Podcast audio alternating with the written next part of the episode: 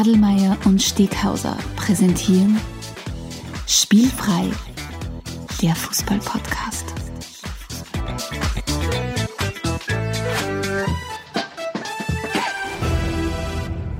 Herzlich willkommen zu einer neuen Folge von Spielfrei, dem Fußball-Podcast direkt aus Graz. Und schon wieder im Kompi sitzt er da drinnen, der Stefan Adelmann. Hallo Stefan. Hallo, hallo. Liebe Grüße aus Lanach. liebe Grüße zurück, liebe Grüße aus Graz. äh, wie wie, wie läuft es in Lanach? Habt ihr schon Schnee du, oder was? Du, ja, sicher. Nein, du, du, hast keine Ahnung von Lanach. Natürlich schneit's, schneit's ja, du, du tust es, als ob das schlimm wäre. natürlich schneit's da noch nicht. Okay, ich das, ist nicht ein Berg ich, ich, ich habe in Kahn Winter erlebt, in, meiner neuen, in meinem neuen Domizil. Ja. Ähm, ich glaube, da schneit es nicht viel. Okay. Was ich so mitgekriegt okay. habe. Ja, es ist eigentlich ist es südlicher als Graz, ne? genau ja, ja, aber ich, sonst, ja, alles gut. Alles gut. Es war ein, ein, ein, ein arges Fußballwochenende. Ich weiß nicht, wir, wir, wir werden heute eh noch drüber reden, aber was sich da die UEFA und die FIFA oder wer auch immer da für die Spielpläne verantwortlich war, äh, äh, am Wochenende ausgedacht hat, war ja wirklich tatsächlich äh, etwas Verrücktes. Aber ich glaube, ja, näher, näher werden wir eh noch drauf eingehen dann heute. Jetzt einmal, einmal bin ich jetzt nicht besser auf die UEFA oder FIFA, weil ich, ich glaube, die meisten Ligen schaffen schon nicht gescheit, ihre eigene Liga zum Organisieren. Ich kann mir beim besten Mal nicht vorstellen, dass irgendwer versucht, über alle Top-Ligen ja, drüber stimmt. irgendwie äh, irgendwas zu, zu organisieren. Ich glaube, das wird niemals funktionieren. Ja. Das stimmt. Ja, aber es, wie ah. du sagst, es war, es war irrsinnig viel los. Ähm, dieses Mal habe ich mal nicht zu meinem Probandenmittel zurückgegriffen, dass ich ähm, Spiele in dreifacher Geschwindigkeit schaue oder sonst irgendwas, sondern habe klassisch auf Zusammenfassungen gegangen. Und das war dann schon ziemlich witzig, weil ich habe halt während den Spielen hin und her geschalten, dass ich was mitkriege. Und dann waren da Szenen dabei, die jetzt, äh, also wir kommen dann nicht drauf, die jetzt nicht so super war für die Liga oder so, und du hast dann gemerkt, dass der offiziellen Liga-Zusammenfassung war das einfach ausgeschnitten. Mhm. Und dieser Zensur unterwirft für mich nicht. Und deswegen mein Appell, schaut alle Spiele in dreifacher Geschwindigkeit und dankt mir später. Und übrigens, lasst den Kommentar nicht an, das ist nicht klasse, ja. Ansonsten hätte ich gesagt, wir schauen mal ein bisschen durch die Welt, oder? Na, bevor wir durch die Welt schauen, 58. Episode. Wir müssen natürlich noch ganz kurz sagen, worum geht es denn heute überhaupt in unserem Schwerpunktthema? Stimmt. Ähm, und zwar sprechen wir heute über einen der allergrößten, ja, wenn nicht sogar den allergrößten überhaupt, den der österreichische Fußball jemals gesehen hat. Heute geht es um His Schneckerlness, Herbert Prohaska. Mein modisches Idol, also zumindest was die Haarpracht betrifft, auf alle Fälle. Das heißt, wir werden uns heute, wir werden uns heute mit der Person beschäftigen, die ja die Gen Z hauptsächlich als TV-Experten kennt. Wir zwar Millennials kennen ihn sogar noch als Trainer und ich glaube, wenn man dann noch so also das Gruppen zurückgeht noch weiter, die kennen den Typen sogar als Spieler. An, an dieser genau, Stelle gleich ein Aufruf an alle Spielfreihörerinnen. Schickt uns doch eine Mail an redaktion.spielfrei.at, wenn ihr zu den zu den Auserkorenen gehört, die in Schneckel Prohaska tatsächlich noch Spielen gesehen haben. Ja, das würde mich wirklich uh, interessieren. Ah, das heißt, wir werden heute wirklich hergehen und über diese absolute Legende äh, ein bisschen diskutieren. Wir werden ein bisschen drüber ratschen, ähm, was wirklich, was man von dieser Karriere wissen muss, an deren Ende ja, zahlreiche Titel gestanden sind und die Teilnahme an drei WM-Rennrunden. Und natürlich wollen wir vor allem über den Menschen Herbert Prohaska versuchen, ein bisschen äh, was zu erzählen und, und ja, und ein bisschen zu diskutieren. Also genau, ich freue mich und, und bin gespannt wie ein Flitzebogen auf die heutige Episode. So ist es, weil letztlich ist es ja einfach das, das Einzige, was wichtig ist, ist, dass du Mensch bleibst. Nicht? Und Mensch bleiben. ist uns das natürlich am wichtigsten am Herbert. Davor schauen wir mal ein bisschen in die Welt und äh, wir, werden uns, wir werden uns versuchen, das so schnell wie möglich abzuspielen, weil es war halt, wie gesagt, recht viel und wir wollen jetzt dann ein bisschen über einen Prasker reden. Aber wir fangen an in der Ehredivise. Es kann natürlich nur dort losgehen. Ajax gegen die BSW. Stefan, 5 zu 0 es, es waren am Wochenende ganz verrückte Ergebnisse und, und das gehört unter anderem dazu, wenn der Erste den Zweiten einmal 5-0 heimschießt. Also wir haben erst vor kurzem in unserer letzten Episode ja auch drüber gesprochen, über diese Dominanz, die die Bayern äh, äh an, den, äh, an, an, an, den Tag gelegt haben ja. äh, im Spiel gegen Leverkusen und der Nächste, der, der, der Nächste, der im, im Duell Erster gegen Zweiter mit 5-0 gewinnt. Also das ist wirklich, boah, Ajax, Ajax, ist halt schon immer so dafür bekannt, dass einmal in der, in, in der Saison äh, irgendwann so richtig über die, über die, die Klippe springen lassen, weil letztes mhm. Jahr war ja dieses interessante 13 zu 0, was da auswärts gewonnen haben. Dieses Mal haben sie halt daheim BSW baniert.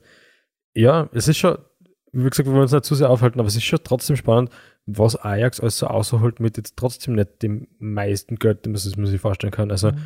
Klar, die haben schon eine Top, Top, Top Akademie und investieren da schon auch viel Geld, aber jetzt zum Beispiel nicht so viel wie Salzburg oder so. Und ja, das ist schon sehr spannend. Absolut. Sagt man. Ansonsten, liebster Stefan, El Clasico war auch Barca Ja. gegen Real. Real hat auswärts 2-1 gewonnen. Der Ronald Koeman hat mal wieder äh, meiner Meinung nach erwiesen, dass er wirklich, weiß nicht, kein guter Trainer ist, war sicher ein super Kicker. Ähm, Alaba gleich mal mit dem Einstands, also äh, Klassiker-Einstandstraumtor, wie es halt so gehört. Als Flügelspieler, der jetzt das Innenverteidiger eigentlich nicht ist. Ich habe ich hab mich ganz oft beim David Alaba gefragt, ob ist es wirklich so, dass der braucht einfach gewisse Spiele oder gewisse Situationen, damit der überhaupt noch motiviert wird. Weil mir kommt vor, irgendwas im Nationalteam, er sagt zwar immer wieder, dass ihm das Vollgas taugt, aber mir kommt vor, die Körpersprache ist trotzdem nochmal andere. Und aber du hast schon gemerkt, die Bühne Klassiko war halt schon etwas, was die, der David Alaba halt schon wirklich nochmal gesucht hat. Und Mhm. natürlich, dass er, dass, dass er in diesen wenigen Wochen schon zu kompletten, zum Leistungsträger und, und, und Führungspersönlichkeit von Real geworden ist. Also das, das wird ihm sicher sehr, sehr gut runtergehen, sagen wir mal so. Fix, fix, das ist Noch Future doch recht. ich mal. Ja, nach, nach dem doch recht, ja, nennen wir es jetzt einmal turbulenten Abschied von den Bayern rund um die ganzen Mhm. Vertragsdiskussionen. Ich glaube, er fühlt sich in seiner Entscheidung, glaube ich, sehr bestätigt und, und im Moment er vermittelt er den Eindruck, es jedes Mal, wenn der am Feld ist, hat er gerade eine richtig gute Zeit. Mhm. Das finde ich, merkst bei ihm einfach. Ja, Jetzt- schon, schon. Ich glaube, es ist auch viel, viel lustiger unter dem Ancelotti zum Spielen als unter dem Foda. Also, Ja. ohne dass die jetzt gu- gutes Trainer kennen, aber es Ja, mein Gefühl ist, das ist was anderes, ja. Und, und vor allem die, die beiden kennen sich natürlich auch schon. Also das ist, da, da hat schon viel dafür gesprochen, dass das echt gut funktionieren kann. Und, und er ist auch wirklich gut drauf. Also das, das, das ist, ich habe oft einmal den Beitrag von David Alaba zu einer Mannschaftsleistung jetzt nicht hinterfragt, ja schon hinterfragt, ich habe es nicht in, in Frage gestellt, das nicht, aber es hinterfragt zumindest. Und wobei das wahrscheinlich das Gleiche ist, wurscht.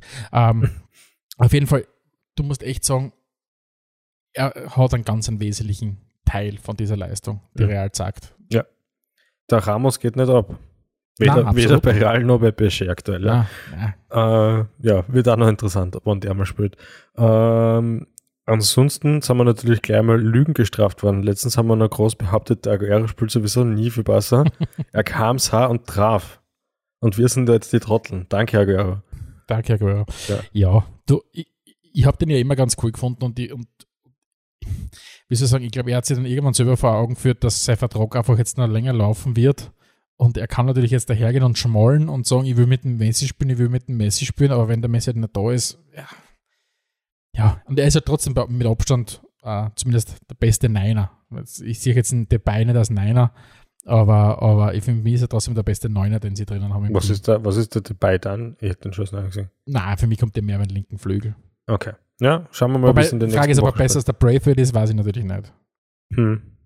Wird, bleibt spannend. Also die ganze Saison für Barca eigentlich, weil man es ist sicher eine ganz eindeutige Übergangssaison. Man weiß halt noch nicht, ob es eine Übergangssaison ist zu wir unterfangen uns wieder oder zu wir melden dann bald Konkurs an. Aber ich glaube, heuer geht es für Barca hauptsächlich darum, dass sie sich irgendwie nächstes Jahr für die Champions League qualifizieren. Absolut, absolut. Dass vielleicht die Gruppenphase überstehen, weil da gibt es auch ordentlich Ja. Millionen dafür Ja. in der Champions League. Und mehr, mehr wollen sie dir gar nicht erwarten und ansonsten rucken die Jungen eh noch. Also genau. Also wenn du dir das anschaust, also in der Theorie musst du sagen, kann sein, dass Barca in vier, fünf Jahren unfassbar ist. Also Mhm. das, das kann theoretisch passieren, aber du hast eh schon ganz klar gesagt, was ist mal das erste unmittelbare Ziel, das du schaffen musst? Du musst jetzt irgendwie in die Champions League kommen und das dürfte heuer nicht ganz so einfach werden, weil du hast erstens mal Real und Atletico, die sicher mal zwei Plätze wegnehmen für die Champions League. Ja. Du hast Real Sociedad, die gut unterwegs sind und dann kann immer wieder einer noch, noch, noch vorne rein- reinkommen. Also du musst schon wirklich Leistung zeigen, weil sonst kannst du halt auch an Gavi und kann Petri und wie soll er hassen und Ansu Fati und alle, die auch nicht mehr halten. Mhm. Also puh, ich bin sehr gespannt. Ja, schon. Wir schauen nach Italien. Derby d'Italia war Inter gegen Juve 1 zu 1. Äh, rassige Partie, Mhm. kann man schon wirklich sagen. Also die Fetzen sind nicht so ganz geflogen, aber immerhin Inzaghi ist mit Rot vom Platz, also der Trainer von, äh, von äh, Inter. Inter, ja. Danke. Ähm, ansonsten der Trainer von Juve, Allegri, bleibt dabei. Äh, wir schießen mehr als ein Tor schießen wir sicher nicht. Wenn das zum Sieg nicht reicht, dann nehmen wir halt ein X mit. Äh, spannend. Der ganze Juve-Kader ist für mich einfach so geil. Ich habe so viele Mittelfeldspieler, die nicht spielen. Das, Mhm. ist, das ist unglaublich. Mhm. Äh, Dybala hat sich wieder komplett gefangen, wenn man sich bedenkt, den, den hätten sie irgendwie um, um ein paar Millionen Euro an die Spurs verkauft und die wollten den nicht und United mhm. wollten nicht und keiner wollten mehr. Und mittlerweile ist der einfach sensationell gut wieder. Ja, wie soll ich sagen, es ist schon ein bisschen, also, und, und in vielen englischen Podcasts wieder quasi gerade darüber ein bisschen äh, spekuliert, ereilt Manchester United gerade das Gleiche, was, was Juve vor drei, zwei, drei Jahren ereilt hat, als man Cristiano Ronaldo äh, verpflichtet hat, dass du sagst, okay, das ist zwar ein geiler Typ, den du vorne einstellen kannst und der ist zweifelsohne einer der besten, die, die, die dieser Sport jemals gesehen hat, nur wirft es dich in deiner Entwicklung als als Club entweder zurück oder zumindest stagnierst, sagen wir mal so. Mhm. Weil, weil du, und du siehst das, du siehst das bei United und du hast es bei Juve gesehen, sobald der Cristiano am Feld ist, suchen ihn seine Mitspieler.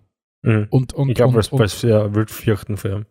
Ich glaube das wirklich und, und, und, und, und also glaube nicht, dass es Angst ist, aber der Respekt ist einfach zu groß wahrscheinlich vor deinem eigenen Mitspieler. Ja, dass du einfach sagst, okay, klar, er ist einer der Besten im Abschluss, im Torabschluss, aber trotzdem, wenn du halt dann nur mehr als Paulo Di Ballo oder was auch immer oder als, als Marcus Rashford und wir, oder als Bruno Fernandes nur mehr in Ronaldo suchst, dann geht es halt zu Lasten deiner eigenen Entwicklung oder deiner, deiner eigenen Form. Und, und ich bin sehr, sehr gespannt. Und, und ja, bei Juve ist es, sie müssen jetzt gerade ein bisschen Wunden lecken, dass sie sich wirklich nicht gut entwickelt haben die letzten zwei, drei Jahre. Mhm und, und jetzt halt langsam wieder ranfinden. Aber für mich spitzt sie in Italien, spitzt sie alles zu, na, bei zuspitzen. Es läuft für mich alles im Moment hinaus auf Milan, muss ich echt sagen. Also ich, ich würde es Napoli wünschen, ja. ähm, dass, die, dass die Meisterschaft holen. Das wäre wär ganz, ganz, ganz großartig. Aber für mich läuft es im Moment ganz klar Richtung Milan hinaus. Dann schauen wir gleich mal Richtung Milan. Ja. 957 Spiele, 565 Tore. Die Rede ist von ich vermute mal vom Slatan. So, ja, 565, das ist schon echt absurd, aber ja. Mhm. Richtig, natürlich. Am Wochenende mit dem ersten Eigentor seiner Karriere. Wirklich? Ja. So hat 40 äh, Jahre lang hat es gedauert, also beziehungsweise, ja. So ja, also davon ausgehen, dass er nicht mit 1 zum Spielen angefangen hat. Ja, bei Slatan vielleicht schon. Ja, wer weiß, ja. Ähm, tatsächlich, ja, gegangen ist ja gegen einen alten Bekannten vom Slatan, gegen Marko Nautovic und Bologna. Äh, Milan hat sich echt äußerst knapp 3-2 durchgesetzt, ähm, waren eigentlich schon 2-0 vorn. Ich glaube, die haben 4-2 gewonnen. Ich glaube, du hast früh ausgeschaltet. Nein, ich glaube, es 3-2 gewonnen. Ich glaube, 4-2. Alles wurscht. Ist wurscht. Jedenfalls haben sie gewonnen und es war ziemlich eng, weil ähm, bei Bologna ist einer ausgeschlossen worden. Und dann, wie die Nummer zu 10 waren, haben die aus dem 2-0 Pausenrückstand tatsächlich ein 2-2 gemacht. Und stimmt natürlich, es ist 4-2 ausgegangen, weil dann sind sie einbrochen, wie dann der zweite Spiel ausgeschlossen worden ist. Sie waren dann Nummer zu 9. Und dann Autovic war ein bisschen gepisst. Aber ja, Milan ist jetzt der Ex-Equo auf Platz 1 mit Napoli, zu dem wir jetzt als nächstes kommen. Die haben nämlich gegen die Roma gespielt und dort ist wirklich abgegangen. Äh, sowohl der Mu als auch das Paletti sind mit Rot vom Platz gegangen. Mu, Mu nur mit Gelb-Rot, das Paletti erst nach Abpfiff, aber ja, sind beide einen Ausschluss gekriegt. Der Schiri ist mir oft vorgekommen, als ob er das Spiel überhaupt nicht im Griff hat. Und die Partie war für 0-0, was halt auch super geil. Also sehr viele Chancen auf beiden Seiten. Ossiman hat gleich zweimal Aluminium getroffen.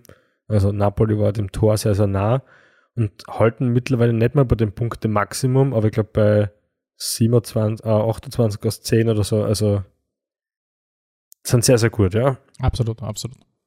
Ja, und dann schauen wir natürlich noch kurz nach Frankreich. Es war Olympique Marseille gegen PSG und das war genau das Skandalspiel, für das man es im Vorfeld gehalten hat. Also PSG-Fans sind gleich gar nicht zugelassen worden.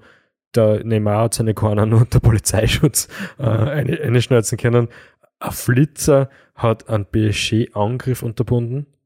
Also, ich, ich weiß nicht, wenn es das, ah, es ist, das es nicht schafft, dann, dann, muss, dann darf man es abbrechen. Ja? ja. Weil ich, ich, bin wirklich kein PSG-Fan und ich glaube, kein Marseille-Fan auch nicht, mir ist prinzipiell auch wurscht, aber, aber wenn, dann würde ich noch eher zum Marseille vielleicht halten, aber wenn dann der Angriff vom Flitzer unterbrochen wird, das ist ja, das hat mit Kicken dann auch nichts mehr zu tun. Also ja. das, da muss man sich fragen, ob man das nicht in den Griff kriegen kann, ja? und sonst halt wirklich die Fans alle ausschließen. Ja. Da bin ich ganz hart.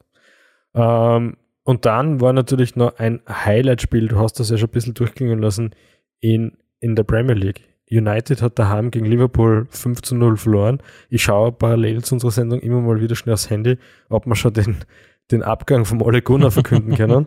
Bis Stand, Stand jetzt, wir nehmen Montag am Abend auf, ist noch nichts passiert. Aber ich glaube, es ist nur mehr der Frage der Zeit, oder? Also, mi, mi, wobei, es ist, glaube ich, schwer einzuschätzen als, als Nicht-United-Fan und nicht als dort ansässiger dass der Typ hat wirklich einen riesengroßen Vertrauensvorschuss von den Fans bekommen. Und offensichtlich ist er noch immer nicht aufgebraucht. Und das ist die Frage, ist er jetzt aufgebraucht? In jedem einigermaßen.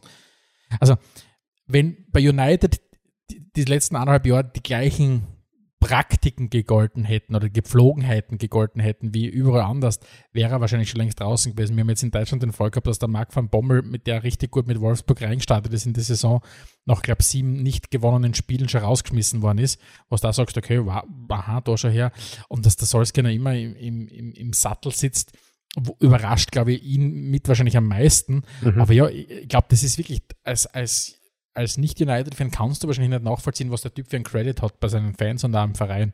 Aber die Frage ist, ob der nicht schon längst jetzt einmal aufgebracht ist. Weil die Mannschaft entwickelt sich nicht weiter. Du hast halt jetzt mit dem Cristiano zusätzlich in die Situation, was ich vorher schon angesprochen habe. Ja, dass das äh, Mason Greenwood wahrscheinlich der Einzige ist, der wirklich nicht als erster schaut, wo der, wo der Ronaldo ist, sondern wo ist es da. Dafür ist er dann ausgewechselt worden. Genau, und alle anderen schauen mal, wo ist der Cristiano nicht. Ja, Pogba ist zur Halbzeit gekommen. Oft greift man schon, sich schon auf den Kopf. Und was ich halt finde, ist, was du vorher schon richtig gesagt hast, prinzipiell bin ich auch Gegner dafür, dass, davon, dass man Trainer äh, nach ein paar Runden schon entlässt, weil das einfach meiner Meinung nach nicht gut ausschaut für den Verein, weil dann haben sie nicht allzu viel nachgedacht. Aber in dem Fall ist es ja so, dass er halt saisonübergreifend schon sehr viel mehr Spiele gemacht hat. Und er war halt immer gerade so gut genug, dass man nicht aussehen hat. Mhm. Das muss man schon auch sagen, weil mhm. der, der Kader von United ist natürlich schon nicht schlecht, aber wenn die Transferpolitik und dass sie halt so wenig gute Sex haben und so weiter ein bisschen fragwürdig ist, aber immer wenn ihm das Wasser bis zum Hals gestanden ist, ist er dann nochmal ein bisschen aufgedacht. Mhm. Und jetzt wird es halt richtig spannend, weil jetzt die nächsten drei Spiele sind auswärts bei den Spurs, auswärts bei Atalanta und dann daheim gegen City. Mhm. Und es wäre nicht, ich sag mal so, es wäre nicht verwunderlich, wenn wir drei Partien verlieren und das war's dann, oder? Mhm, Legen wir uns da fest? Ja. Cool, das war mal ein bisschen so ein Überblick über die Ligen. Stefan, hast du noch was Nein, dazu nicht. Ansonsten hätte ich gesagt, ähm, wir widmen uns gleich einer meiner Lieblingsrubriken und zwar dem Getränk der Episode. Spielfrei, spielfrei, der Fußball-Podcast. Weil es immer was zum Feiern gibt.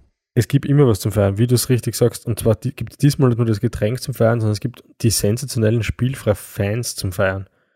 Ein gewisser Christian Pokorn von Pokorn Constructions hat uns was geschickt. Jetzt sagst du wahrscheinlich gleich Pokorn Constructions, das hört sich jetzt nicht nach einer österreichischen Firma an. Ja, ich hätte sowieso Pokorn gesagt, wahrscheinlich. Ah, stimmt vielleicht, ja. ja. da fängt schon was, was, Je, Jedenfalls hast du damit recht, wenn du, wenn du verwundert auf, aufblitzt und sagst, hm, is, Constructions, was? Ja. Er ist ein Österreicher, der mittlerweile in New Orleans in der US of A lebt. Schau und hat sich gedacht, ähm, die geben mir ein bisschen ein Gefühl von Heimat, während ich da in Amerika sitze. Und, und, das, und das macht man wirklich gern, das macht man aus ganzem Herzen, das aus, aus vollstem Herzen. Es gibt nichts Besseres eigentlich, genau, ja. ja. Wir wollen den Leuten eine Heimat schenken. Und dafür hat er uns ein paar Getränke geschickt. Alles, was, wo, wo Bier oder irgendwas ähnliches draufgestanden ist, habe ich gleich eingestraft, äh, weil das magst du ja nicht, ja. Selber schuld, sage ich dann nur, ja. Aber ich habe dann was sensationell Geiles gefunden, dass du, glaub, ich glaube, dass du das nicht nur nicht kennst, sondern du findest jetzt auch geil, wenn ich, wenn ich auf dem, aus dem Tisch so auszauber, diese 0,6 Liter Dose, der ist allein er schon. Oh ja. Und da steht drauf Sparkling Margarita, oh, a, ja. a Lime oh, Margarita. Du, du, hast, du hast mit zu 100 Prozent, erstens mal mit der Dosengröße und dann mit dem Getränk 0,6 ist genau das Richtige, weil 0,5 ist mir oft, ich hätte gerne noch ein bisschen was. Ja und dann trinkst du noch ein Getränk und dann bist du, na, das 0,6 ist genau richtig. Und es ja, ist halt ewig geschaut, weil wir werden, das jetzt, wir werden das jetzt anstarten und voll angefixt sein und dann gibt es das bei uns halt nirgends. Und mein einziges Ziel im Leben wird noch sein, dass ich so viel Dosen von dem zusammenkriege, dass ich mich sonntags einmal irgendwann ab Mittag in meinem Margarita-Rausch verschüssen kann und gemütlich einmal 6.000 nach der anderen trinke. Das wird noch ein bisschen dauern, aber vielleicht verschlagt es uns ja mal nach Amerika, dann werde ich ja. das Getränk jedenfalls aufsuchen. Ansonsten möchte ich an dieser Stelle nochmal einen herzlichen Dank an den Christian Pokorn von Pokorn Constructions aus, aussprechen. Es ist wirklich sensationell. Also wir haben uns wirklich so gefreut. Danke dafür. Und ja, wenn, wenn ihr uns einmal was zuschicken wollt, geht jetzt halt gerne, schreibt uns einfach eine Mail an redaktion.spielfrei.at. Wir freuen uns irrsinnig. An dieser Stelle Prost, lieber Stefan. Prost. Ich, ich freue mich drauf, wenn wir wieder zusammenkommen und ich das erste Mal dann auch trinken werde können. Das haben sie wieder noch nicht mitgedacht, die Leute vom Internet dass man ah, sowas vielleicht auch teilen möchte, ja? Jeden Schatz kann ich auf Facebook teilen. Das, allein deswegen ist es der Grund, warum wir nicht remote aufnehmen sollten. Aber ist egal. Das Ja. nächste Mal, wenn wir uns wieder sehen, dann werde ich mir diesen Margarita hinein. Wenn halt noch was da ist, ja. und damit verabschieden wir uns in die nächste Rubrik und das sind die großen 10. wird die Sendung kosten. Die Großen, die Großen, die Großen. Zehn, ja, schau. Yes, ja. Die großen 10 sinnlosen Transfers auf Hörerwunsch von Franz. Man hört's eigentlich, äh, eigentlich hört man schon aus dem Titel außer, dass keinerfalls große 10 von mir sein können. da fällt doch ein bisschen was. Genauso ist es. Du würdest es wahrscheinlich nennen, die großen zehn der Transfers, die gar nicht mal so sinnvoll wären.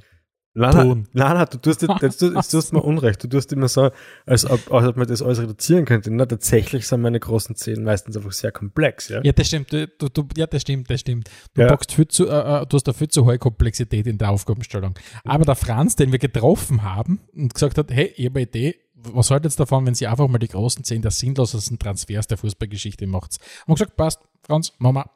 Und dein Wunsch ist uns Befehl und genauso ist es. Ich fange Ah. an, weil ich nicht mehr weiß, wer das letzte Mal angefangen hat, aber ich habe einen, ich hab einen, der eigentlich obsolet ein bisschen ist und deswegen schieße ich den gleich aus, wenn es okay ist. Lieber Alexander, wer ist auf Platz 5 deiner großen 10 der sinnlosesten Sergio Transfers der Aguero. Fußballgeschichte? Oh, Weil wenn du, wenn du zum Verein wechselst, weil du der Best Buddy spielst und bis du dann dort bist, der Best Buddy nicht mehr da ist, dann hast du es, ist, es, es, es gibt Dinge, die kannst du mit Geld auch nicht Ja. richten. Und äh, da ist die, zu, sowohl im Deutschen als auch im Englischen, nochmal einen schönen Gruß nach Amerika, ist die Schadenfreude schon sehr Mhm. groß einfach, ja. Also ähm, ist halt, er hat mir nichts da und wie du sagst, eigentlich ist der Aguero ja eigentlich ein ziemlich cooler Typ, aber das Ganze bei Barca einfach auch zu witzig, ja. Hm. Was ist denn du auf Platz 5? Mein Platz 5 äh, ist Mario Götze mit seinem Transfer zum FC Bayern. Äh, der ist im Juli 2013 um 45 Millionen Euro äh, zu den Bayern gewechselt und das war für mich einfach, das hat nicht funktioniert. Das war für mich echt ein, ein Transfer, der am Papier vielleicht ganz gut gelungen hat, aber der, der war, hat für mich echt keinen, keinen Sinn ergeben zu dem Zeitpunkt. Hm. Und, und dass das absolutes Missverständnis war, hat man damals schon gesehen gehabt bei der Präsentation, wie er dann angetanzt ist mit seinem Nike-Shirt bei einer, ja, bei dem Adidas Club schlechthin wahrscheinlich. Ganz sicher sogar, nicht nur wahrscheinlich, weil Adidas, glaube ich, auch sogar Anteile an die Bayern. Also ähm, ja, es ist leichter kann ich verstehen. Mhm. Und dem Transfer habe auch ich nie was abgewinnen können, obwohl ich ihn Götze cool finde und natürlich Bayern-Fan bin, aber das hat einfach nicht gepasst. Gut ausgesucht. Auf Platz 4 bei mir wieder eine Leidens oder erstmal jetzt mal eine Leidensgeschichte. Ein gewisser Willian wechselt zu Arsenal. Ich verstehe es bis heute nicht. Er hat einen drei Jahresvertrag gekriegt. Er war uralt, wie er gekommen ist. Hat sich ein Schweinegeld gekostet. angeblich über 300.000 in der Woche. Ähm, ich kann es einfach nicht nachvollziehen. Also wenn sie was nicht braucht hätten, wäre es ein Flügelspieler und was sicher nicht braucht hätten, wäre ein alter, schlechter Flügelspieler. Mhm. Und ja, der hat voll viel gewonnen, aber das, wenn es nach dem geht, könntest du jetzt, weiß ich nicht, den Pelé ausgraben und das wird halt auch nicht funktionieren. Mhm. Ja, hat mich, hat mich irrsinnig lang geärgert, hat mit einem Freund von uns auch jedes, nach jedem Arsenal-Spiel hingeschrieben, wie lang der jetzt noch bei Arsenal unter Trans- Transfer, also unter Vertrag steht. Eh nur mehr zweieinhalb Jahre, eh nur mehr zwei Jahre, zwei Monate. Und dann haben sie mich Gott sei Dank gelöst und jetzt spielt er irgendwann, ich glaube wieder in Brasilien. Sicher ein netter Kerl, aber wir werden nicht nachweinen. Äh, Ja. Stefan, dein Platz 4. Mein Platz 4 ähm, ist insofern sinnlos, weil du merkst, wie wenig vorausschauend da finanziell gedacht worden ist. Und zwar hat vor zwei Jahren Barca 120 Millionen für den Griezmann ausgegeben und zwei Jahre später, klar kannst du sagen, es ist dann Corona gekommen, aber wie wenig sinnvoll der Transfer war, wenn du zwei Jahre später gar kein Geld mehr für irgendwas hast, merkt, ich, merkst echt, wie, ja, wie, wie da gewirtschaftet worden ist. Aber der Transfer von Griezmann zu Barca war für mich sinnlos und, und, und hat dann auch einfach gar nicht funktioniert. Also er hat dann zwar hin und wieder mal getroffen, aber es war einfach wie ein Fremdkörper, hat der gewirkt in dem ganzen Spiel. Kann ich dir nur zustimmen, ja. Barca ist schon mal zweimal auf der Liste. Das ist, glaube ich, auch kein Zufall. äh, ebenfalls jetzt zum zweiten Mal auf der Liste ist mein Platz 3. Und zwar ist es der Nübel zu die Bayern. Oh, uh, guter, guter Platz 3, an den habe ich gar nicht dran gedacht. Stimmt. Also, wie, wenn, du, wenn du die deutsche Nachwuchshoffnung im Tor bist, dann wechselst du nicht zu die Bayern, bevor du nicht sicher bist, dass der Neuer dort aufgehört hat. Punkt. Und da gibt es kein Wenn und da gibt es kein Aber und er kann eh bei diversesten Bayern-Ersatzgoalies nachfragen, wie das ist. Ja. Und viele versuchen dann immer das als Selbstbewusstsein quasi darzustellen, also von wegen, ja, er traut sich das zu. Ja. Irgendwann ist der Punkt Selbstbewusstsein schon längst überschritten Ja. oder das Ende des Selbstbewusstseins und du bist dann irgendwann in der Selbstüberschätzung drinnen. Und das ist, was halt leider Gottes äh, dem Herrn, glaube ich, wirklich äh, sehr zugesetzt hat, weil es ist nichts anderes als eine Selbstüberschätzung zu sagen, ich habe jetzt ein, zwei gute oder vernünftige Saisons bei Schalke gespielt und bin eine Nachwuchshoffnung, ich gehe jetzt zu den Bayern und ich erwarte mir quasi, ich erwarte mir, äh, dass ich da jetzt das spiele und komme dann fünf Monate später drauf, hey, ich spüre eigentlich gar nicht, weil verdammt nochmal der Neue ist da im Tor. Ah, und dann fange ich an, nervös zu werden mit meinem Berater zusammen. Also da frage ich mich, also das wird ein hausgemachter, hausgemacht deppert einfach, das musst du wirklich sagen. Hausgemacht deppert ist sicher auch dein Platz 3, oder? Mein Platz 3 ist auch hausgemacht deppert. Äh, mein Platz 3 ist äh, Alexis Sanchez zu Manchester United.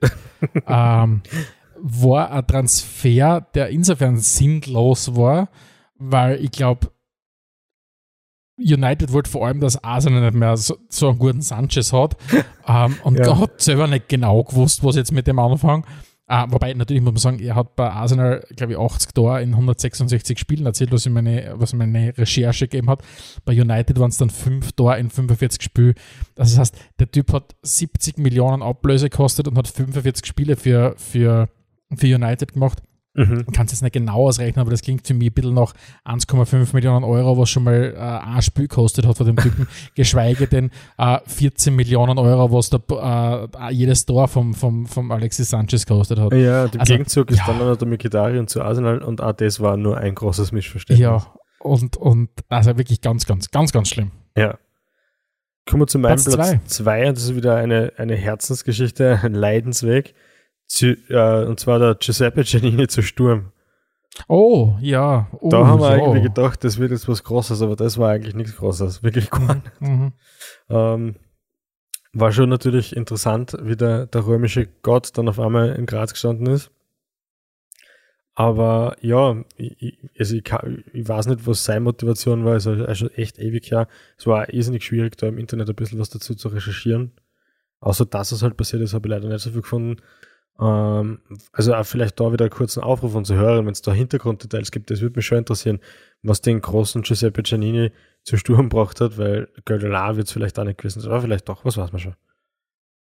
Vielleicht wollte der Grazer Mess gehen oder irgend sowas, keine Ahnung. Ja, aber ich meine, weißt du, wenn du Profifußballer bist, dann fliegst du halt her, gehst messen und fliegst wieder heim. ja, stimmt. Die denken ja nicht so wie wir normal, Stefan. Das darfst du nie vergessen. Dein Platz 2. Mein Platz 2. Ähm, 80 Millionen für einen Torhüter, der einen Marktwert von 20 Millionen hat ähm, und sich gerade mal ein bisschen bewiesen hat in Spanien.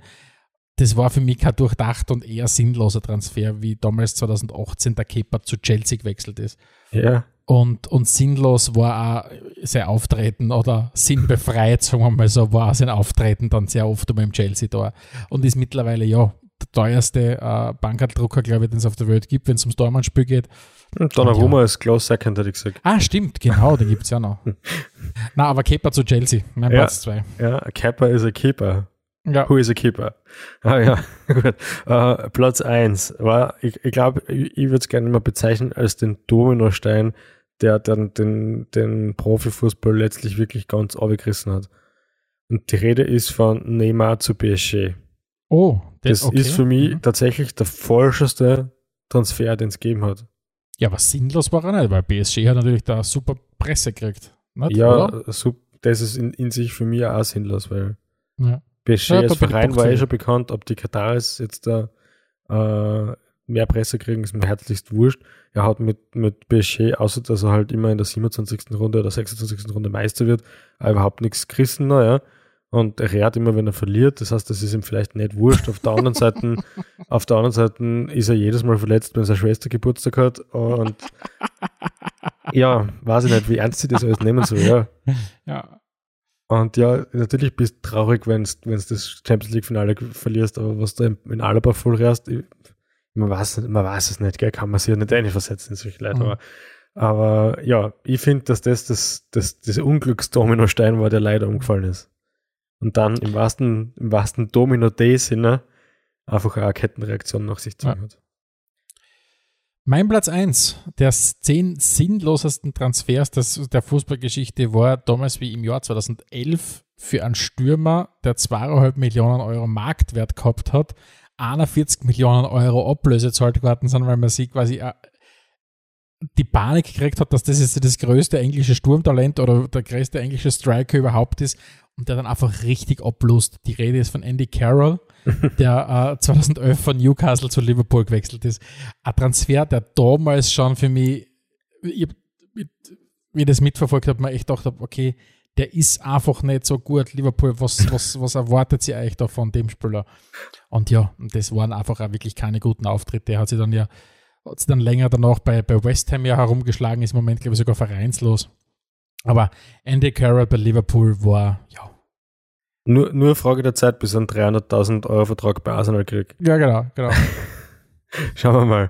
Ja, das waren die großen zehn. Äh, danke für den, für den Tipp an unseren Hörer, von unserem Hörer. Äh, ich finde das einmal wieder ganz cool, wenn wir uns selber nichts überlegen müssen und einmal in eine Richtung gehen, in die wir vielleicht sonst nicht gegangen wären. Ah, super war ja, dass du letztens aufgerufen hast äh, zu diesem, wie könnte man äh, den Ja, Red genau. Bull-Verein ein bisschen, äh, die Red Bull-Vereine ein bisschen ärgern. Und ein, ein treuer Hörer hat sich da bei uns angemeldet und hat uns gleich wirklich äh, ein sehr, sehr langes E-Mail geschrieben mit ganz vielen tollen kreativen Vorschlägen. Also wir lesen das alles, aber wenn wir nicht immer sofort zurückschreiben, wir melden uns eigentlich auch zuverlässig und wir sind wirklich sehr, sehr dankbar für das. Also das ist äh, eines der schönsten, nachdem man für spielfrei kein Geld ausgeben muss, ist das eines der schönsten Dinge, die ihr für uns tun könnt. Also danke für die Hörerpost. Wobei, vielleicht muss man ganz kurz, was die Hörerpost vom besagten Jakob äh, betrifft, vielleicht noch ganz kurz darauf eingehen. Also er hat sich erstens mal richtig viel Mühe gemacht und es waren wirklich zehn grandios gute Punkte. Und er hat, da geht es halt unter anderem so darum, zum Beispiel die Balljungen durch Pensionisten zu ersetzen, durch Kooperation mit einem örtlichen äh, Altersheim und so weiter.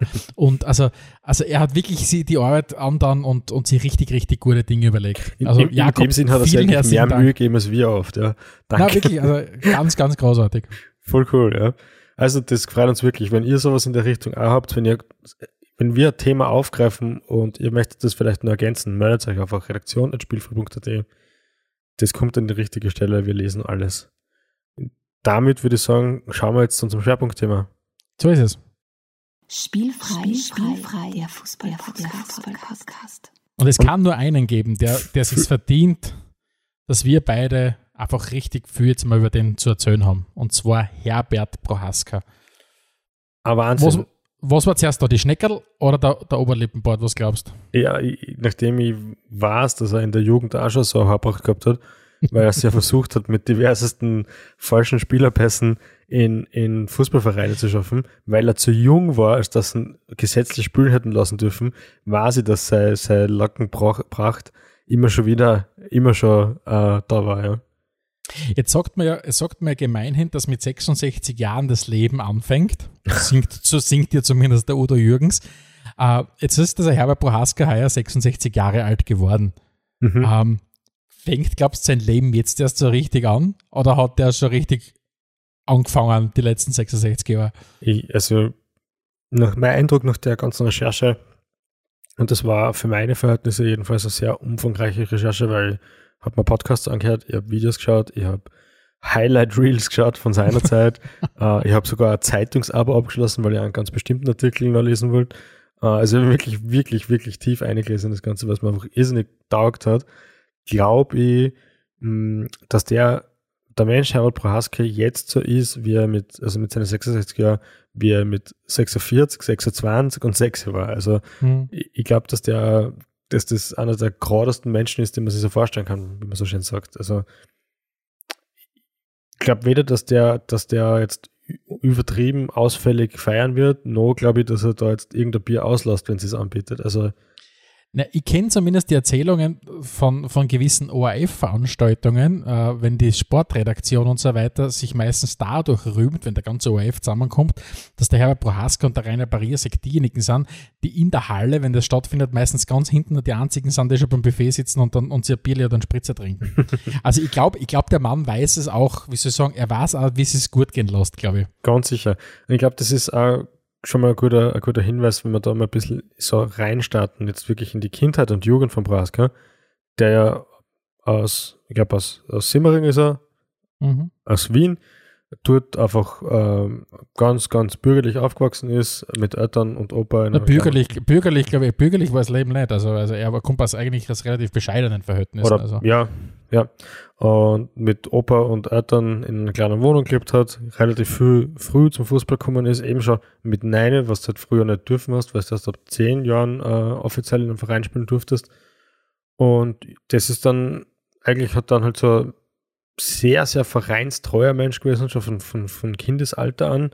Mit 15 dann sein Debüt gegeben bei, bei Ostbahn 11, ja äh, wo er dann, wo er dann äh, in der Kampfmannschaft gespielt hat und gleich mal in, im ersten Meisterschaftsjahr im Meistertitel in der ersten Klasse geholt. hat. Das heißt, er hat, er kennt, er kennt den Fußball von der Pike auf. Wenn du in der ersten Klasse einmal Meister geworden bist, dann hast und, und dann Bundesligaspieler warst, dann hast du eigentlich alles gesehen, finde ich. Also, Wobei da jetzt da ich, ich, ich eingrätschen muss, diese erste Klasse ist nicht so wie unsere erste Klasse. Ich Ja, glaube, ich- die erste Klasse weiß, war, glaube ich, die, war, glaube ich, die, die, die dritthöchste, glaube ich sogar. ich weiß ja. Aber, aber ich glaube, ich glaub, man kann den Prohaska wirklich als, als einen richtigen Käfigkicker ja glaube ich, bezeichnen. Was, was, man so, was man so gehört hat, hat der wirklich noch das, das, das Kicken auf der Straße gelernt.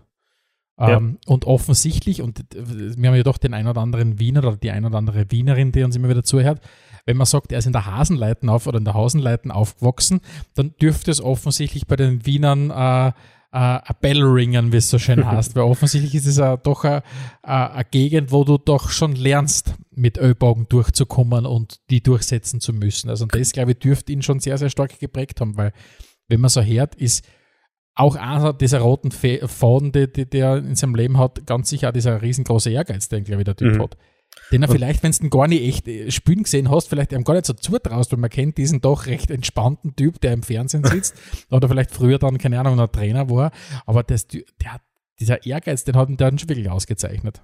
Ja, und man hat es auch bei diesem Legend Kennst du die Geschichte vom, vom Durchbruch von Praska? Das war ja irrsinnig spannend. Äh, also wirklich, äh, glaube, ein Jahr drauf, nachdem er sein Kampfmannschaftsdebüt gegeben hat, gab es dieses legendäre Spiel 1972 zwischen der Ostbahn 11 und dem österreichischen Nationalteam Okay. als Freundschaftsspiel.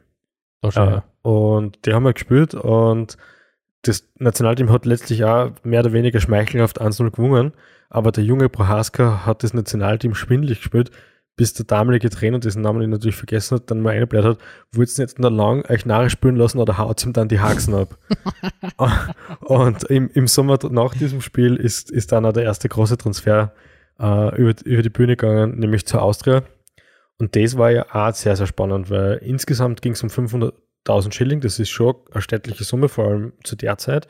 Aber er hat sich auch dort schon die Tür offen gehalten, er ist nur verliehen worden im ersten Jahr, weil er gesagt hat, ich möchte spielen und wenn er das dort tut, dann passt das super und wenn das dort nicht passt, dann will ich wieder zurück zu meiner Ausbahn 11, weil dort passt sicher. Was aber lustig ist, gut, dass du das ansprichst, das habe ich nämlich gar nicht gewusst, weil offensichtlich ist auch das etwas, was der Herbert Prohaska immer wieder mal Genau, gemacht ja. hat. Weil er es ja damals auch, und wir kommen dann später noch darauf zu sprechen, wie er nach Italien gewechselt ist, äh, hat er ja immer wieder auch dort diese Klauseln drinnen gehabt. Also der, der, der, der Prohaska hat schon Klauseln gehabt, äh, da hat es noch lange keine, keine Rückkaufpflichten und was Gott was für Sachen gegeben. Also Ja, man sieht, man sieht schon, und das, das ist ja der, eine meiner größten Kritiken am modernen Fußball, man sieht bei ihm einfach, dass er, dass der Wohlfühlfaktor sehr wichtig ist. Ja. Und wenn ich mir dann so denke, so Paradebeispiele, auch wenn es mir inhaltlich wurscht ist, aber wenn ein Thiago von München nach Liverpool wechselt, das kann nicht wegen dem Wohlfühlfaktor sein, weil die kennen beide Städte und München ist klasse, Punkt.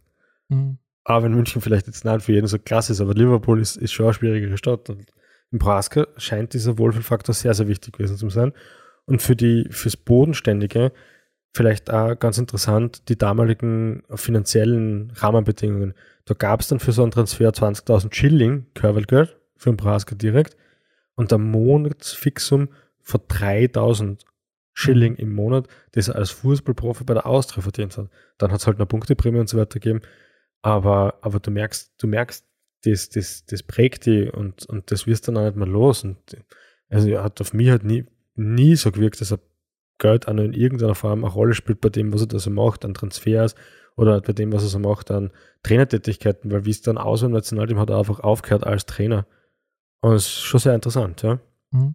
Absolut, also das hat, das hat ihn ganz, ganz wesentlich geprägt und, und das war halt genau diese Zeit, wo diese, klar, er hat, ja, sie- äh, auch nicht ganz schlecht verdient, aber es ist bei Weitem, jetzt hast du gesagt, dass du warst ein aktiver Kicker und du hast dadurch quasi ein schönes Leben, ein schönes restliches Leben machen können, das ist überhaupt nicht. Genau. Was sie auch beim, beim Prohaska, glaube ich, wie ein roter Faden auch wieder durch seine Karriere zieht, ist wirklich dieser unfassbare Erfolg, den der gehabt hat. Ja. Das musst du wirklich sagen, das, man, man traut ihm oft, oder nicht traut ihm nicht so, aber man vergisst oft wenn man ihn reden hört, und wir haben jetzt diesen Ehrgeiz vorhin schon kurz angesprochen, dass der gleichzeitig immer erfolgreich war. Allein in seiner ersten Ära bei den, bei, der, bei den Austrianern, von, von 72 bis 1980, hat der vier Meistertitel gesammelt. Also das ist schon, der hat immer zu den Gewinnern gezählt. Also das ist schon beeindruckend. Absolut, voll geil, ja. Ja, und, und, und so ging es dann halt weiter. Ja. Also bei der Austria sehr erfolgreich. Äh, wie er das erste Mal bei der Austria war, er war erfolgreich, wie er das zweite Mal bei der Austria war, er war erfolgreich, er dann als Trainer bei der Austria. Und mich beeindruckt es schon, dass du, dass du jede Gelegenheit, die du dann kriegst, dort irgendwie anzuheuern, auch wirklich nutzt. Einerseits, als dass du sagst, ich gehe dorthin und nicht irgendwo anders hin, weil ich gehe mal ganz stark davon aus, dass du, wenn du von, von Roma dann weg, wechselst, dass du nicht unbedingt wieder sofort zurück in die österreichische Bundesliga musst. Ja, da gibt es mhm. sicher andere Vereine auf der Welt, wo du auch noch unterkommen wirst. Aber das, das war einmal nicht so wichtig und das ist interessant, ja. Und die Austria ist, sie hat sich natürlich damit auch gedankt, dass sie ihn zum, zum Jahrhundertfußballer gemacht hat. Aber die Austria ist halt der eine zentrale Anker, der eine zentrale Fixpunkt, den es halt immer gegeben hat in seiner Karriere. Wo du schon gesagt hast, er war zweimal als Spieler dort, hat zwar quasi zwei Ehren auch mitgeprägt. Dann hat er nach seiner zweiten Ära als Spieler ja dann direkt angeschlossen, gleich ist, ist Sportdirektor eine kurze Zeit gewesen, dann Trainer und selbst dort war er erfolgreich. Ich glaube, das Einzige, was er sich, und das, das ist halt leider Gottes oft einmal so, das Auseinandergehen am Schluss ist dann oftmals nicht oft das sauberste gewesen. Und das war, glaube ich, auch, und man, man kennt ja den Prohaska nicht als jemanden, der ganz starke Meinung hat. Also im Sinn von, der polarisiert mit dem, was er, was, was er sagt. Er ist oft einmal der in seinem, dem, was er sagt, sehr diplomatisch. Mhm. Und da hat es vor allem zwei Dinge gegeben, wo er, glaube ich, sehr aus sich herausgegangen ist. War eins, wenn wir auch noch ein bisschen reden, und zwar ist es die Bestellung von Marcel Koller. Mhm. Und das andere ist, die ganze Ära Ende 1999, 2000, wo er noch einmal Trainer bei der Austria war, ja doch eigentlich eher ein ja, missglücktes Experiment, sagen wir mal so, diese elf Monate. Aber da, wo dann der Frank Stronach angefangen hat, diesen Einfluss im Verein weiter auszubauen, da ist wirklich der Punkt gewesen, wo der, wo der, äh, der, der, der Prohaski, glaube ich, wirklich dann gesagt hat, okay, ich muss aus meiner Haut ich, raus, ich schaffe es nicht mehr anders. Und der hat dann irgendwann gemeint, okay, wie er dann, wie er dann aufgehört hat bei der Austria, das ist ja auch nicht mehr die Austria zu dem Zeitpunkt, wie er es gekannt hat. Ja. Er, er, dann, er hat dann nochmal gesprochen, das ist die Austria ist für ihn zu dem Zeitpunkt schon eine Firmenmannschaft von der Magna gewesen. Und ich glaube, es hat wenige Momente gegeben, wo er wirklich so, so emotional auf der großen Bühne dann aufgetreten ist wie mhm. damals. Wobei auch da muss ich sagen, in meinen Recherchen äh, das eine oder andere äh, gefunden habe, weil man denkt, okay, wenn es wichtig genug ist, dann kommt er schon daher und positioniert sich. Also zuletzt zum Beispiel ist mir in Erinnerung geblieben, äh, wie, das, wie das alles rund um die Super League aufgekommen ist. Da hat er tatsächlich für irgendeinen ORF-Kanal eigenes so, so ein Social-Media-Video aufgenommen, wo er halt ganz klar Stellung bezogen hat und gesagt hat, das ist der Tod des Fußballs, so wie er ihn liebt. Ja? Mhm. Und das heißt, alles dazwischen, da bin ich schon bei dir, geht es halt nicht so sehr um darum, dass er emotional wird, sondern es geht, glaube ich, immer darum, dass ihm der Fußball wichtig ist. Und vielleicht passt jetzt auch ganz gut, dass wir kurz über die, die Marcel Koller-Bestellung reden. Mhm. Ähm, ja? Also das war in meiner, in meiner persönlichen Beziehung zum, zum Herbert Prohaska, war das, glaube ich, eine Phase, wo ich echt ein bisschen gekämpft habe mit ihm. Weil für mich war der Prohaska immer diese Ikone, der ein bisschen über allem steht im österreichischen Fußball, weil er einfach der Prohaska ist. Er ist halt ganz stark derjenige, den ich assoziiere persönlich mit dem Nationalteamtrainer. Du mhm. kennst es ja wahrscheinlich auch, wenn du ja, ja. wenn's, jung bist, hat es nur einen Papst gegeben damals. Man hat den, da hat es den anderen alten Mann gegeben aus Polen und der war Papst. Mhm. Und wenn du klar wirst und, und aufwachst, hat es nur den als Papst gegeben. Und hat's gar nicht, hast gar nicht gewusst, aha, das ist ungefähr so, wie wenn man da sagt, es gibt in Deutschland mittlerweile so viele Kinder, die gar nicht wissen, dass außer Bayern noch wer Meister werden darf, zum Beispiel. Und, oder oder die, die, die, die, nur die Angela Merkel als Bundeskanzlerin gekannt haben und solche Sachen und sie ja. gar nicht wissen, dass ein Mann auch Bundeskanzler sein kann in Deutschland. Mhm. Und auf jeden Fall hat es, wie dann klar war, die erste Erinnerung an, an einen Nationalteamtrainer war bei mir, ich bin ein 86er Jahrgang, war der Herbert Prohaska. Mhm. Und deswegen hat er für mich immer diesen Stempel gehabt. Er war für mich nie der Austria-Trainer, weil er einfach zu jung für das war. Aber für mich war er immer der, der Teamchef. Und er ist immer über den Dingen gestanden, ein bisschen im österreichischen Fußball. Als dieser, ja, sicher. Ja, also wie der Pepper Mauert eigentlich als Präsident. Genau, genau, genau. Was, was, was du einfach sagst, okay, der hat, mit dem hat man große Erfolge gefeiert, der hat aber auch richtige Tätschen gekriegt mit dem Nationalteam. Ja. Aber er steht über den Dingen. Und dann ist das der gleiche Herbert Prohaska, derjenige, der dann 2011, wie dann der Marcel Koller bestellt wird, halt diese Verhaberung halt wirklich verkörpert hat, indem er halt gemeint hat, ja, da braucht man nicht aus dem Ausland, wir haben unsere eigenen. Und dann dieser legendäre Vergleich mit Nandi Ogris. Mhm. Ich, ich, bin dem, ich bin dem Ganzen ja extrem nachgegangen, weil mir das also, es hat mich gestört. Wie du richtig sagst, das passt irgendwie, hat nicht so in mein Bild passt und, und ich habe mich halt gefragt, ist da vielleicht noch ein bisschen was dran? Woher kommt das? Hat einfach einen schlechten Tag gehabt? Ist das wirklich seine Meinung? Und mh, also ich glaube schon, dass es seine Meinung war. Ich glaube nicht, dass es irgendwie vertraut oder so. Ich glaube, der Vergleich ist immer ein bisschen schlecht ausgelegt worden. Das habe ich so im Nachhinein schon so ein bisschen gefühlt, dass er eher so gemeint hat, so von der Berechtigung her, der Ogris hat auch die Trainerlizenz und nicht, der ist genauso gut. Weiß ich nicht, ja. Also das war ein bisschen Mhm. schwammig dann. Aber, aber letztlich glaube ich, dass ihn zu diesen Aussagen eigentlich nur eins gerissen hat oder geritten hat und das war, er war echt davon überzeugt, dass das kein guter Trainer war oder kein guter Trainer ist und ich glaube, er hat da nicht so sehr im Sinne der Verhaberung gesprochen, sondern schon ein bisschen mehr im Sinne dessen, was er glaubt, was für ein Fußball und sein geliebtes Nationalteam richtig ist.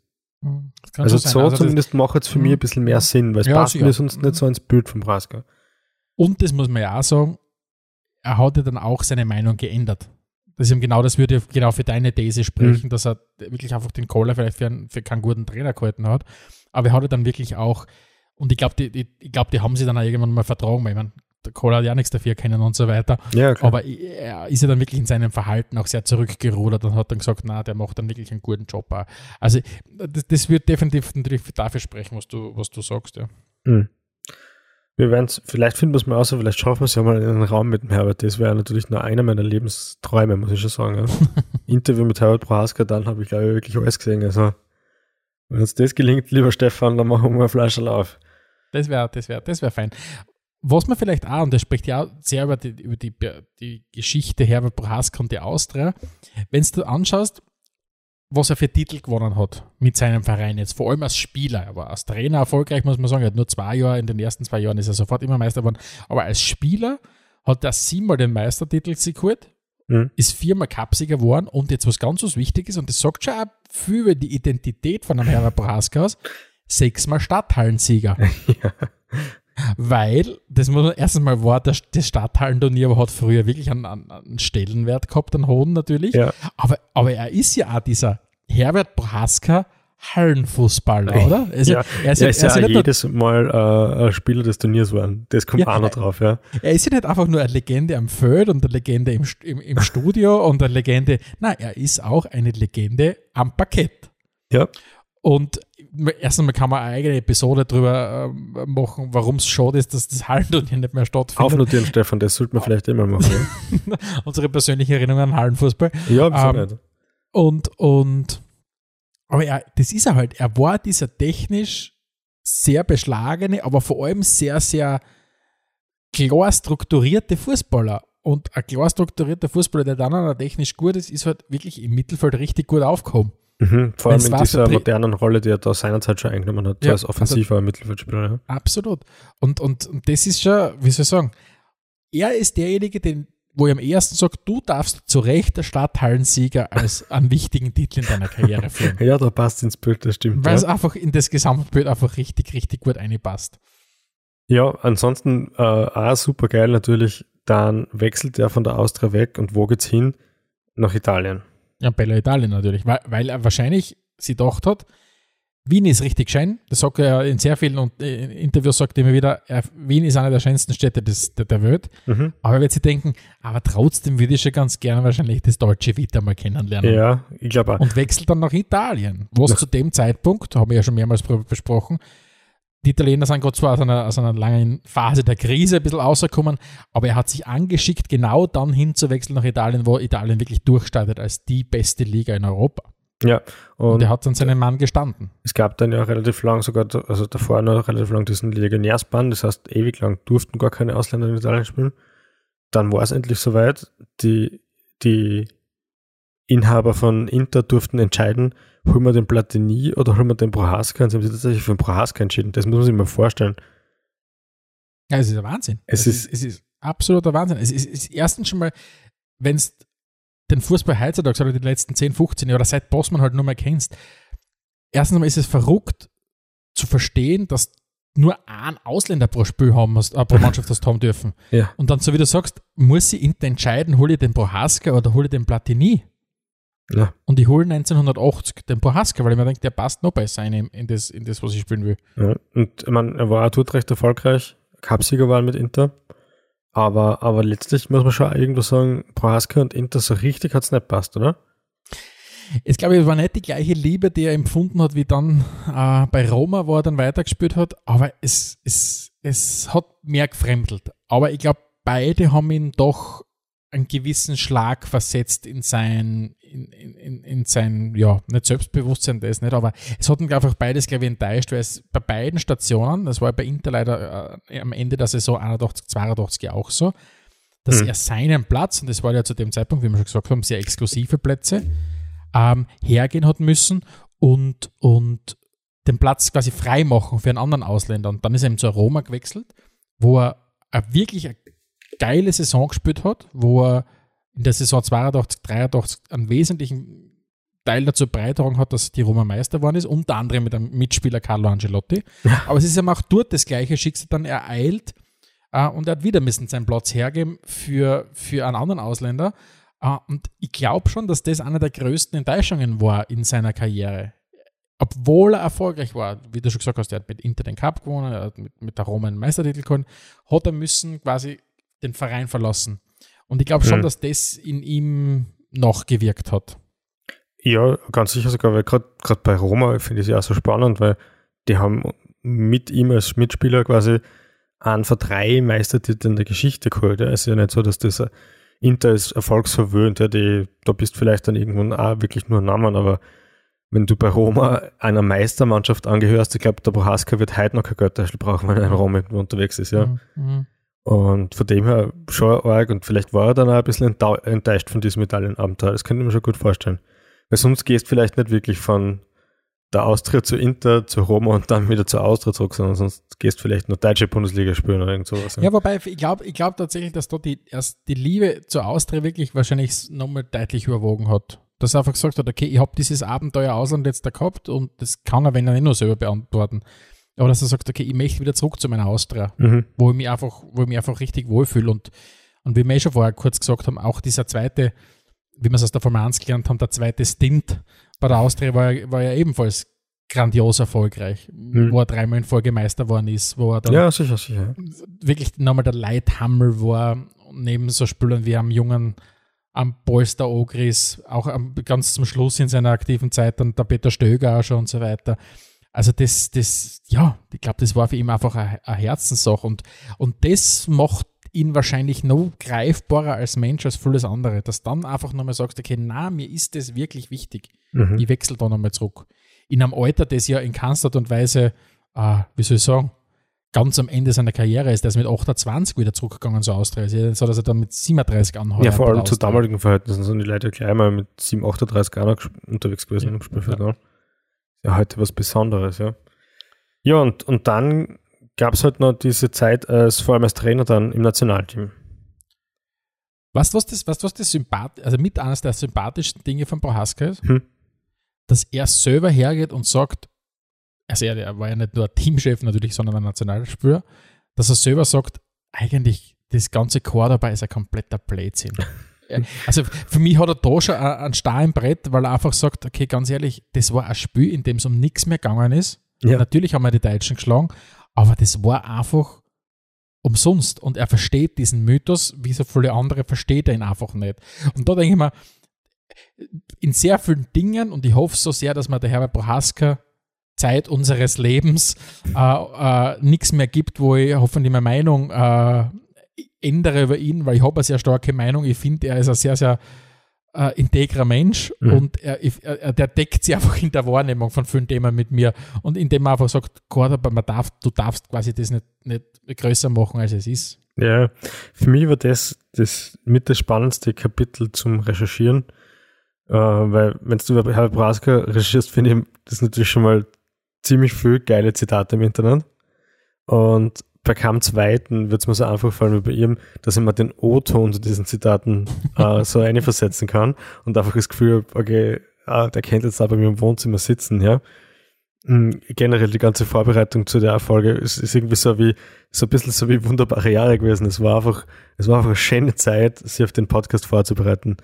Und man muss jetzt mal bedenken, du hast es vorher schon kurz angesprochen, wir sind beide 86 Jahre, äh, wir waren drei Jahre alt, wie der Prohaska als Fußballer aufgehört hat. Also natürlich ist für uns, hat sich für uns vor allem der Trainer und natürlich der TV-Analytiker so in unseren Köpfen manifestiert.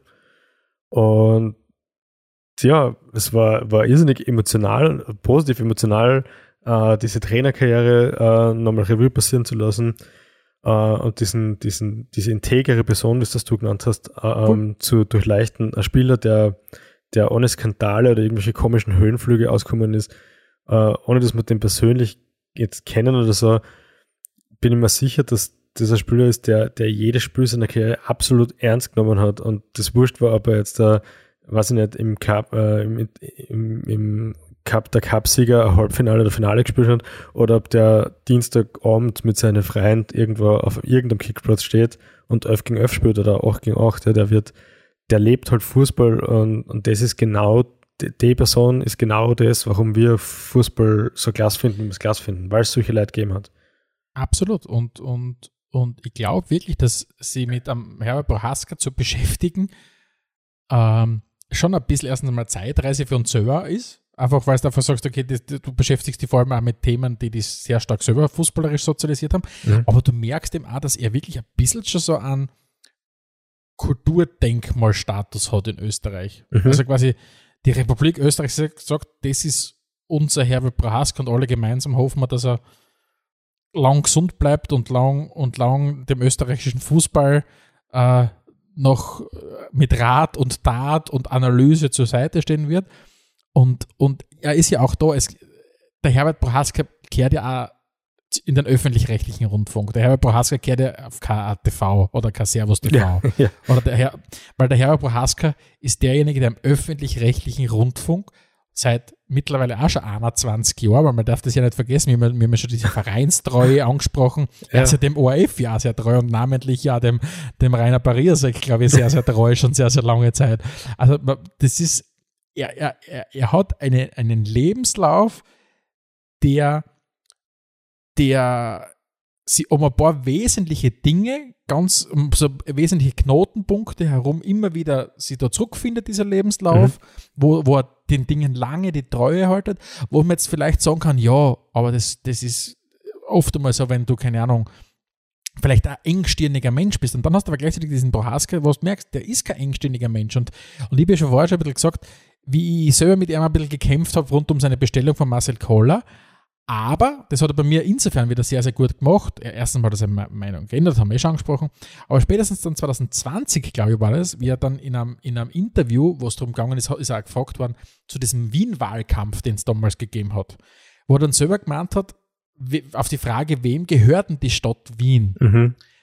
wo er dann gemeint hat, er würde jetzt nicht sagen, dass Wien den Wienerinnen und Wienern gehört, weil das reicht nicht aus, so quasi, sondern Wien gehört allen, die in der Stadt leben. Und da sind viele Ausländer und Migranten da und auch denen gehört diese Stadt, Ja, auch genau, denen ist es ihre Stadt.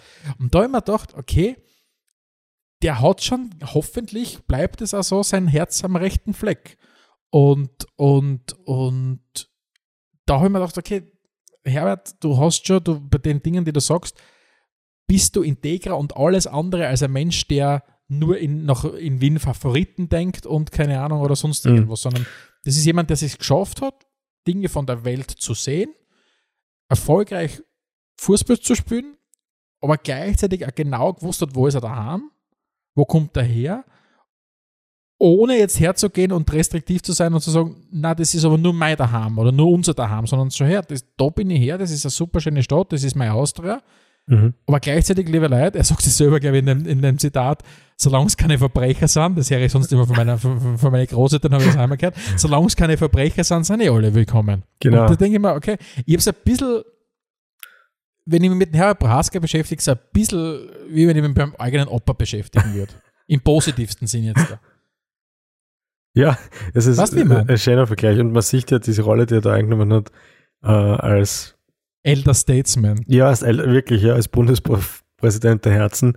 Ähm, das sieht jetzt ja rund um die ganze Corona-Geschichte da. Ja, wer, wer wirbt denn für die Impfkampagne?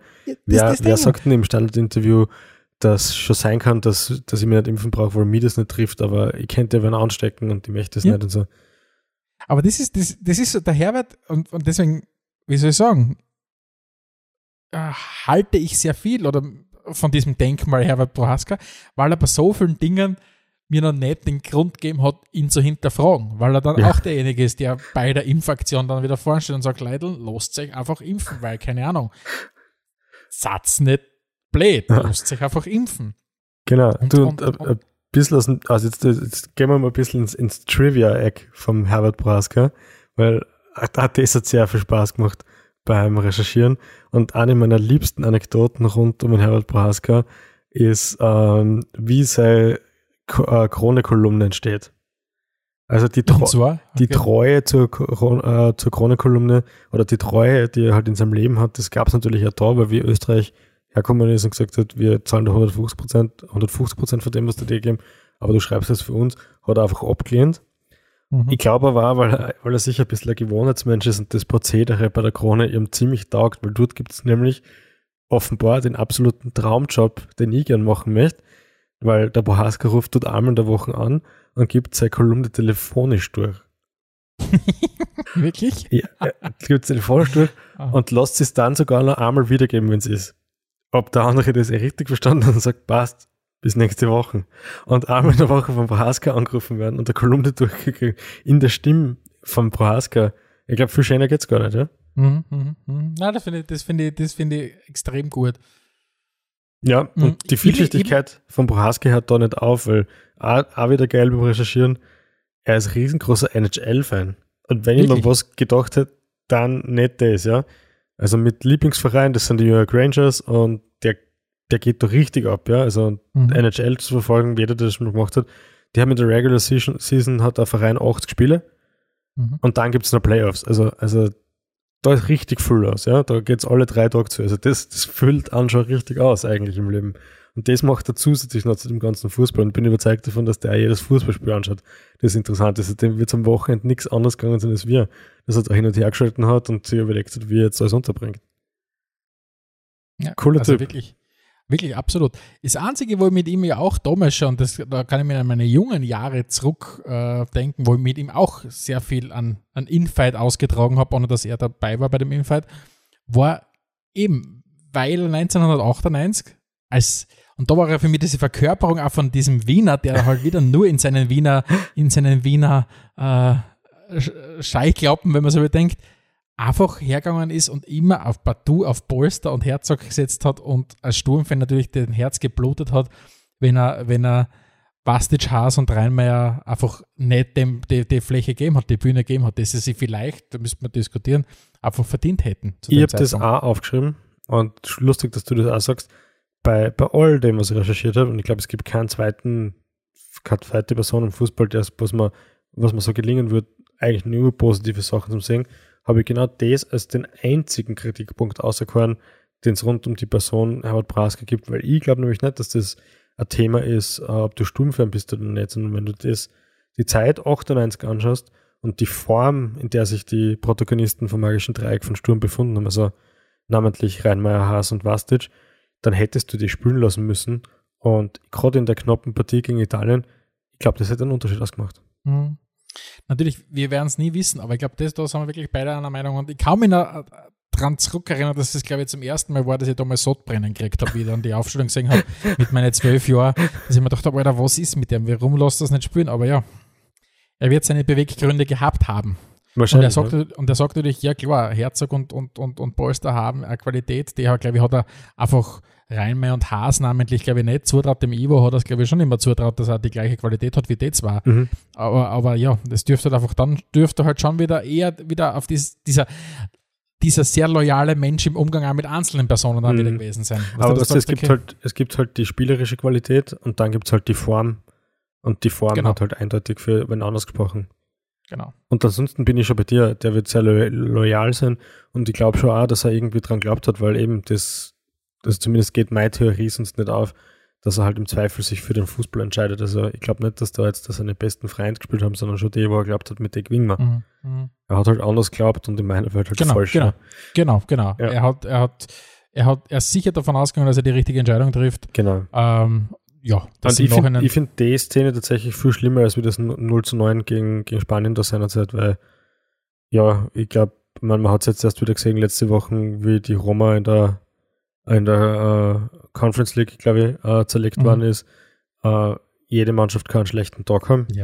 ja. Und nachdem aber Herbert Prohaska nicht einfach so als längst dienender Nationaltrainer abgesegelt worden ist, worden, werden, worden würde, so, habe ich es dann auch ziemlich cool gefunden, dass er dann halt selber gesagt hat, okay, ich glaube, wenn du da 0-9 Bracken kriegst, die glauben mir das dann bei, in der nächsten Spiel einfach nicht mehr, Mhm. was ich dann sage, da muss jetzt wer anders herkommen. Und ja, da dann beiseite zu treten und dann aber zu sagen, okay, Austria habe ich gemacht, Nationalteam habe ich gemacht, äh, mache ich nochmal Austria von mir aus und, und dann lasse es aber auch bleiben, weil Mhm. sonst interessiert mich das nicht. Ja, hat, Absolut. spricht auch für den Charakter von ihm. Und er hatte das sogar dann, wie er dann von der, von der Austria, von seinem letzten Aufenthalt bei der Austria als, als, als, als Trainer, dann ja zum, zu, zum ORF quasi gewechselt ist und seine, seine aktive Karriere als Trainer beendet hat. Selbst dort hat er sich diese Rückversicherung auch wieder lassen, habe ich, glaube ich, gelesen. Also das heißt, er, er ist selbst bei seinem ORF-Vertrag ist er hergegangen und hat am Anfang, glaube ich, die ersten paar Jahre war das so, dass er sich zunächst die Hintertür quasi offen lassen hat für, für einen neuen Trainerjob. Aber 2004 hat er das dann quasi daraus eine fixe Sache gemacht und auch, glaube ich, endgültig Mhm. emotional damit abgeschlossen. Jetzt ist natürlich eine Frage, die ich unbedingt noch an, an die stellen möchte. Wenn wir über Herbert Prohaska reden, über Herbert Prohaska reden, dann finde ich, müssen wir auch über Hans Krankel reden. Oho. Ähm, weil jetzt haben wir zwar die un, ja, unweigerlich zu den besten österreichischen Fußballern aller Zeiten kehren, wenn es nicht vielleicht die allerbesten waren, aber wie gesagt, das, über solche Sachen kann man immer streiten, weil das hat der Prohaska selber sehr schön gesagt, wie er ausgezeichnet worden ist. Mehrmals hat er gesagt, ja, das liegt aber auch daran, dass ich österreichischer Nationalspieler oder österreichischer Fußballer des Jahrhunderts geworden bin, weil diese äh, Wahl im Internet stattgefunden hat und halt ganz klar äh, Matthias Schindler, der in den 1930er Jahren unterwegs war, nicht so viel, äh, nicht so viel äh, an Community gehabt hat, die dann für ihn stimmen Mhm. äh, bei einer Wahl. Ja. Aber auf jeden Fall haben wir diese beiden Protagonisten, an Prohaska und an Krankel. Warum ist der eine vielleicht ein österreichisches Kulturdenkmal, namentlich der Herbert Prohaska, und der andere, bei dem fremdeln so viele Leute in der Gesellschaft, weil er auch vielleicht zu sehr Grantler ist, ich weiß es nicht. Ja, ich glaube, du hast das ja schon selbst beantwortet. Die, die fußballischen Fähigkeiten stehen ja bei beiden außer Frage. Wer da jetzt besser ist, ist sowieso schwierig zu sagen, weil sie ja ganz andere Positionen gespielt haben oder mehr oder weniger andere Positionen gespielt haben. Es ist auch wurscht. Ähm, aber, aber letztlich liegt es ja schon dran, wenn du mich fragst, ob ich in meiner Freizeit gern mit dem Brask was machen lässt, würde ich alles stehen und liegen lassen und sagen, ja. Wenn du mich fragst, ob ich in meiner Freizeit was mit dem Krankel machen würde, würde ich sagen, hm, ich weiß nicht, vielleicht können wir was mit Spielfrei machen, aber eigentlich habe ich gar nicht so Lust, ja. Hm. Und ich glaube, so geht's halt viele. Und wie du sagst, der krantelt dann halt immer eine bei Sky. Warum sie die das jedes Mal antun, weiß ich nicht. Wahrscheinlich eh, um irgendeine Reaktion aus dem Publikum hervorzurufen. So wie halt wir auch oft edgy sind, ja.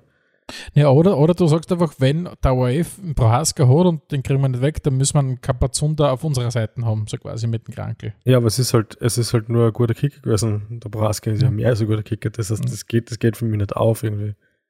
Ähm, der mittlerweile leider verstorbene Martin Blumenau hat, hat über den Krankel mal gesagt, der Krankel, also der Krankel und der Prohaska, der wesentliche Unterschied liegt daran, der eine hat einen Charme und der andere hat ihn nicht. Mhm. Und er sagt, der Krankel besteht im Wesentlichen aus, Zitat, nicht nachvollziehbaren Gefühlssprüngen.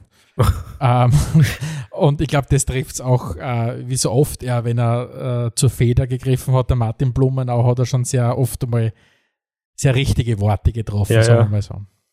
Vielleicht zum Abschluss noch, weil wir das noch nicht ganz so im Detail beleuchtet haben. Wir haben sehr viel über die Persönlichkeit geredet, aber wir haben noch nicht so viel über, über den, den Fußballer jetzt geredet. Er ist Jahrhundertspieler. Ähm, ist er das zu Recht?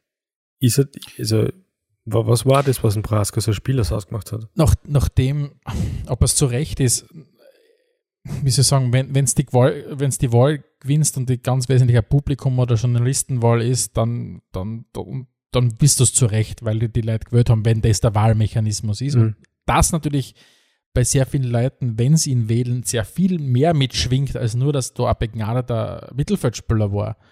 Ähm, das steht halt definitiv fest. Die Leute haben ihn auch gewählt, weil er Herbert Prohaska ist mhm. und nicht, weil er anderer ist, eine andere Person ist.